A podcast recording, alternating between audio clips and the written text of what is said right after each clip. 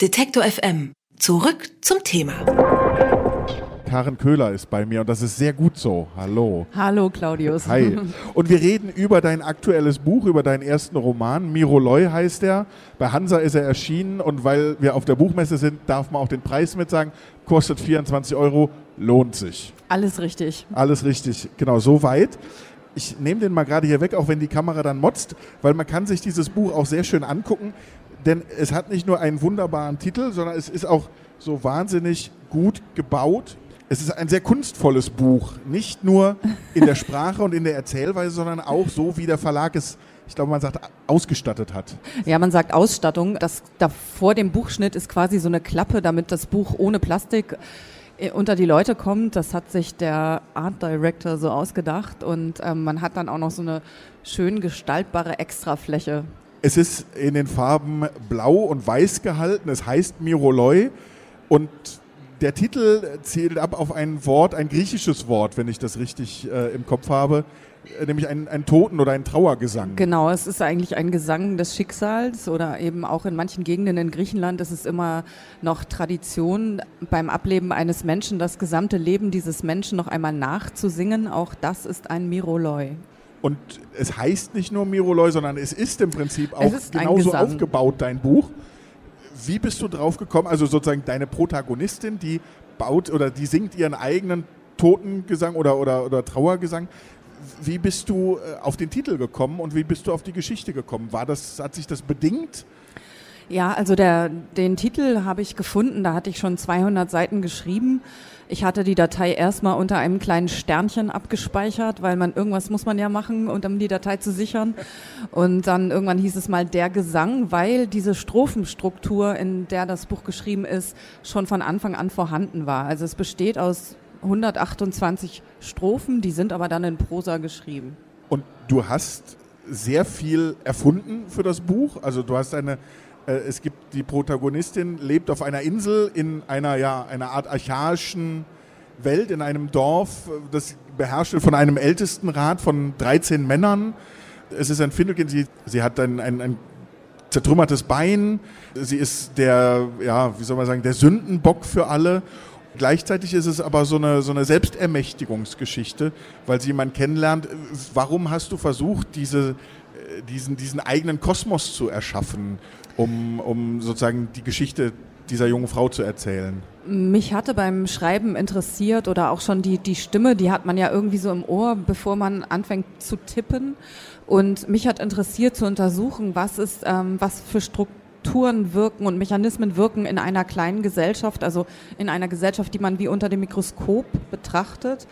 Und die Protagonistin ist zum Zeitpunkt, wo sie anfängt, dieses Miroloi zu singen, ist sie zwischen dem 15. und 16. Lebensjahr, kam aber als Baby in einem Bananenkarton in das Dorf. Es, sie lag auf der Treppe zum Bethaus und weil man nicht weiß, wer ihre Eltern sind, kann man sie nicht benennen. Also sie hat kein Recht auf einen Namen und das ist bei ihr so der, der Knackpunkt, äh, warum sie überhaupt anfängt, das zu singen. Und ich hab, weiß nicht genau, wie ich auf diese Fantasie gekommen bin, aber ich habe eigentlich an einem anderen Text gearbeitet und gemerkt, die Welt verändert sich schneller, als ich schreiben kann. Und im Grunde genommen ist Miroloi so ein bisschen ein Prokrastinationsergebnis, weil ich irgendwie ausgewichen bin und weil das irgendwie für mich eine Welt darstellte, die ich beherrschen konnte, die ich irgendwie erforschen konnte. Obwohl der Titel griechisch anmutet, ähm, spielt es nicht in Griechenland. Es ist, wie gesagt, eine erfundene Insel, ein erfundenes Dorf.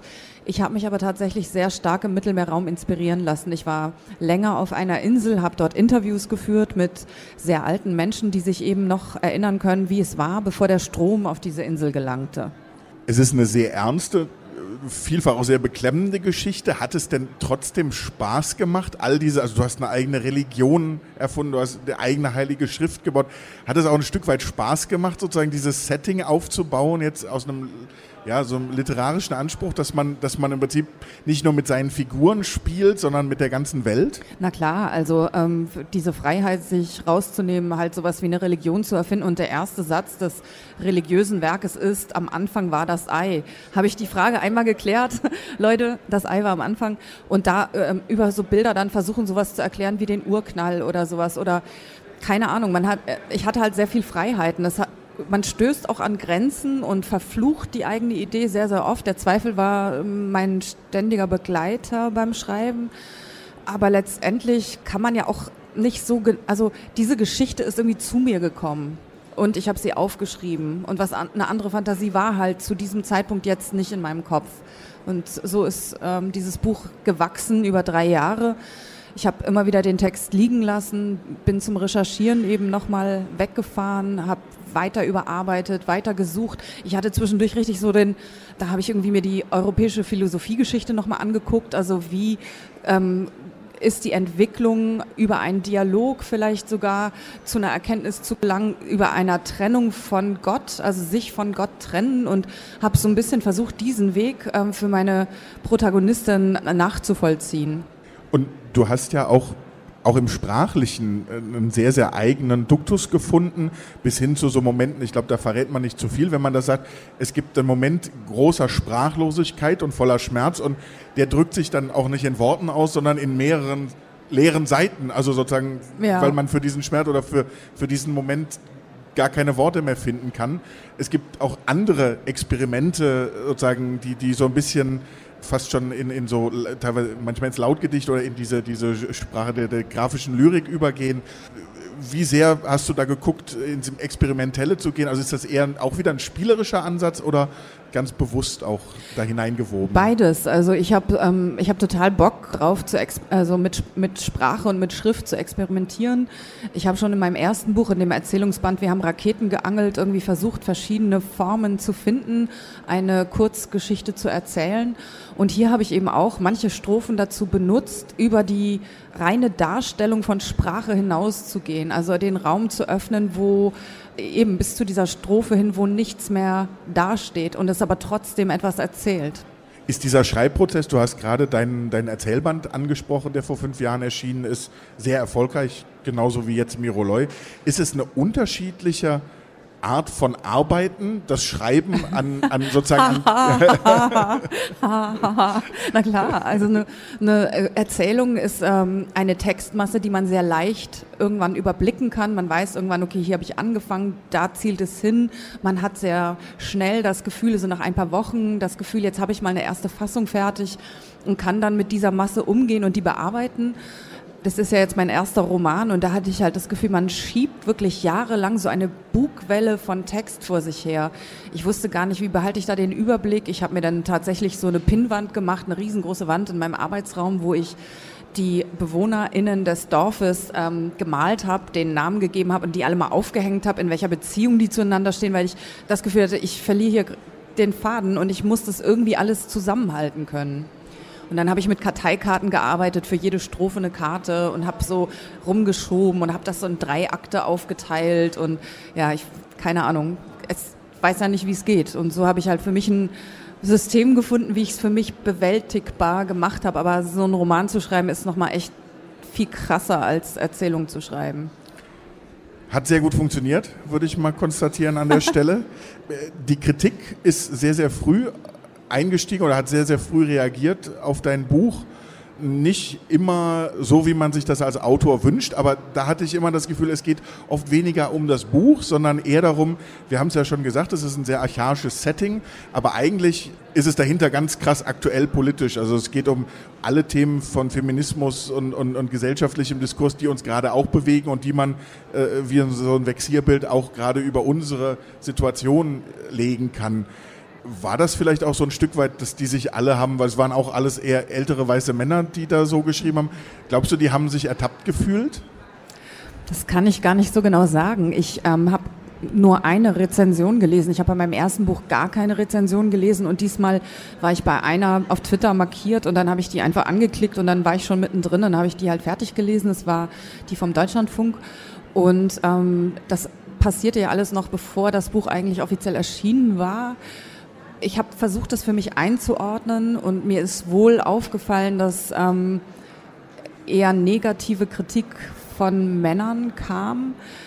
Ich will mich aber nicht dahinter verstecken, zu sagen, das sind jetzt Männer und ich bin denen irgendwie mit, mit meinem Text auf den Schlips getreten. Also jeder und jede kann zu diesem Buch natürlich sagen, was er oder sie denkt. Das muss man aushalten können. Das ist schwer Also weil man hat sich jahrelang angestrengt und, und, und äh, ist sehr offen und sehr wund in diesem Prozess des Veröffentlichens. Aber ähm, letztendlich muss man auch Kritik aushalten können als Autorin. Du engagierst dich sozusagen außerhalb deiner Tätigkeit als Autorin politisch oder aktivistisch, ich weiß, politisch klingt immer so, als wäre man in einer Partei, da, darum geht es ja gar nicht, aber würdest du dir diesen, diesen Titel politische Autorin oder äh, umhängen lassen? Ist das was, so, so eine Begriffsklasterung, mit der du was anfangen kannst oder reicht es, wenn der Text da steht und man kann davon abstrahieren? Da müsste ich jetzt erstmal noch mal ein bisschen länger drüber nachdenken, aber ich glaube, jedes Handeln ist ja politisch. Themen anzusprechen, an, ähm, aufzuzeigen, die gesellschaftlich relevant sind. Das ist auch in meinen Theaterstücken, die ich schreibe oder in anderen Texten, das ist mir schon ein Anliegen. Aber ich gehe jetzt nicht so mit so einer Agenda ran, sondern immer getrieben von der Geschichte, die ich erzählen will, weil ich glaube an Geschichten. Und wenn die dann politisch sind und auch so gelesen werden, dann freut mich das. Und diese Geschichte ist unbedingt lesenswert. Miro Loy, der neue Roman von Karen Köhler. Vielen Dank, dass du heute hier bist. Sehr gerne. Bei N99, dem Podcast zur Frankfurter Buchmesse. Schon vorbei man, die Zeit. Man kann das ganze Gespräch nachhören. Ja, das ist so auf der Messe. Es geht immer viel zu schnell. Aber äh, dafür hat man dann nach der Messe ja noch das ganze Buch. Karen, ich vielen, vielen Dank. Dir. Ja. Wenn Sie uns unterstützen wollen, schauen Sie doch mal auf detektor.fm slash danke oder direkt auf unserer Website bei Unterstützen. Dort haben wir alle Möglichkeiten zusammengestellt.